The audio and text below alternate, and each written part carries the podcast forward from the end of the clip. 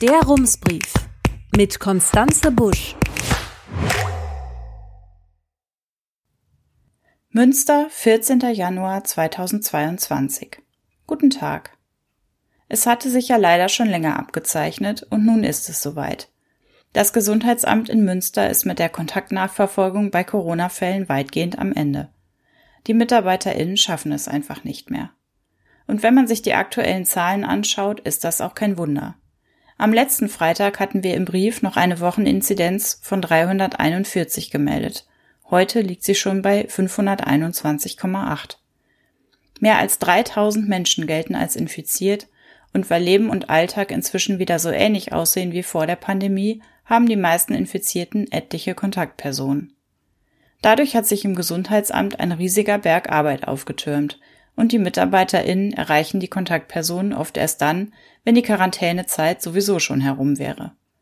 Das ist in jeder Hinsicht schlecht, zermürbend für das Personal und dann auch noch nutzlos für die Pandemiebekämpfung, weil jeder Schritt zu spät kommt. Die Stadt hat gestern eine ausführliche Pressemitteilung veröffentlicht, aus der man deutlich herauslesen kann, wie angespannt die Lage im Gesundheitsamt ist. Mehr als 100 Menschen kümmern sich dort darum, die Kontaktpersonen von infizierten Menschen zu ermitteln und anzurufen oder anzuschreiben. 60 dieser MitarbeiterInnen gehören erst seit September zum sogenannten Team Corona. Die Verwaltung hatte vor dem Herbst und Winter noch einmal kräftig aufgestockt. Aber schon vor Weihnachten reichte auch das kaum noch und nun geht es gar nicht mehr. Diese fünfte Infektionswelle sorgt nun für zusätzliche Anstrengungen, die weit über der Belastungsgrenze liegen, so schreibt es die Stadt recht eindringlich. Um die Lage wieder einigermaßen in den Griff zu bekommen, macht das Gesundheitsamt nun einen Schnitt, wie es heißt. Das bedeutet, die unbearbeiteten alten Fälle wurden gestern erst einmal zur Seite gelegt und das Personal macht einen Neuanfang mit den Fällen, die ab jetzt neu hinzukommen. Es gibt allerdings einige Ausnahmen. Infektionsketten in Kitas, Schulen, Alten- und Pflegeeinrichtungen, Krankenhäusern und Einrichtungen für Menschen mit Behinderungen sollen weiterhin auch bei den alten Fällen nachverfolgt werden. Überall da, wo es um besonders gefährdete Gruppen geht, will das Gesundheitsamt also einen Überblick und möglichst die Kontrolle behalten. Es stellt sich aber die Frage, ob das funktionieren kann, beziehungsweise wie lange. Von gestern auf heute wurden 449 Neuinfektionen gemeldet. Von Mittwoch auf Donnerstag waren es mehr als 500. Und das wird ja so weitergehen. Mit hoher Wahrscheinlichkeit werden diese Zahlen in den nächsten Wochen täglich größer. Wie lange wird es dauern, bis das Gesundheitsamt auch nach dem Neustart wieder die Grenze erreicht und nicht mehr nachkommt? Diese Frage steht nicht in der Pressemitteilung, jedenfalls nicht direkt.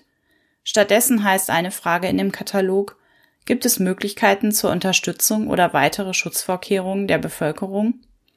Die gibt es natürlich, und das Schlüsselwort heißt mal wieder Eigenverantwortung. Das Wort war übrigens die Floskel des Jahres 2021. Alle Menschen sollen die bekannten Regeln einhalten, und der besorgte Krisenstabsleiter Wolfgang Heuer wird mit diesem Vorschlag zitiert. Unternehmen, Geschäfte und Einrichtungen sollen eine Verschärfung ihrer Kontaktregeln prüfen. Das könnte man so zuspitzen. Die Bürgerinnen und Unternehmerinnen sollen umsetzen, was die Politik nicht umsetzen kann oder möchte, nämlich strengere Maßnahmen.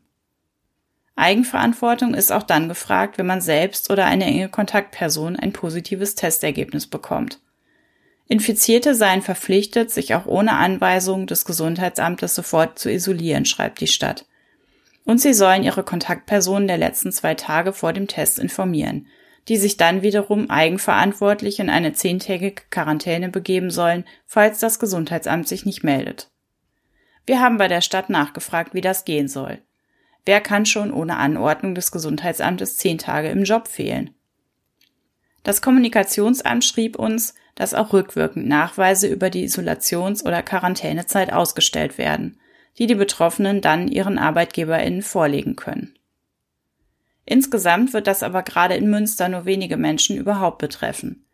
Denn wer schon die Boosterimpfung oder vor weniger als drei Monaten die zweite Impfung bekommen hat, muss sich gar nicht mehr in Quarantäne begeben.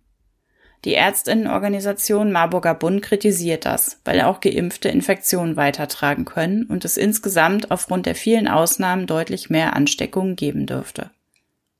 Wer doch in Quarantäne muss, kann sich nach sieben Tagen freitesten die Selbstisolation also nach einem negativen PCR oder Schnelltest beenden. Dazu müssen die Betroffenen das Testergebnis auf der Website der Stadt hoch und anschließend eine Bescheinigung herunterladen. Und da kommen die nächsten Unsicherheiten ins Spiel. Die Labore schaffen es in manchen Regionen jetzt schon kaum noch oder gar nicht mehr, alle PCR-Tests auszuwerten, wie zum Beispiel die Tagesschau berichtet. Über die Schwierigkeiten mit Schnelltests hatten wir selbst am Dienstag ja schon geschrieben. Alles in allem ist also leider davon auszugehen, dass sich die Corona-Lage in den nächsten Wochen weder kontrollieren noch wirklich zuverlässig erfassen lassen wird.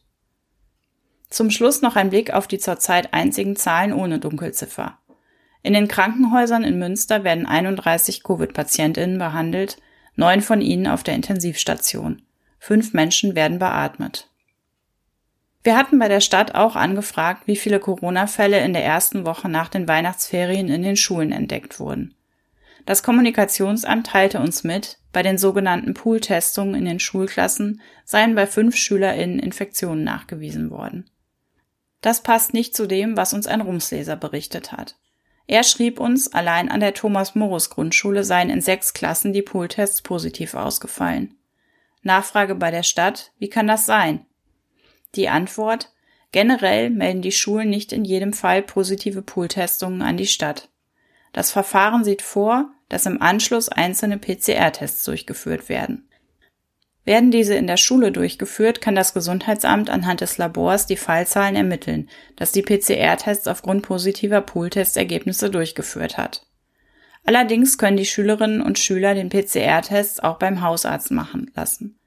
Diese Ergebnisse werden durch die Laborabfrage nicht erfasst.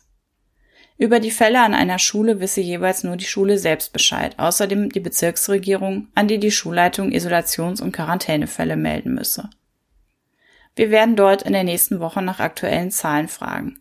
Außerdem möchten wir gerne wissen, wie es jenseits der Statistik in den Schulen aussieht und wie es den SchülerInnen damit geht. Wenn Sie uns erzählen möchten, was Sie oder Ihre Kinder erlebt haben, schreiben Sie uns eine E-Mail an die Adresse redaktion.rums.ms. Auf Wunsch veröffentlichen wir Ihre Schilderungen auch anonym. Herzliche Grüße, Konstanze Busch. Rums, neuer Journalismus für Münster. Jetzt abonnieren. rums.ms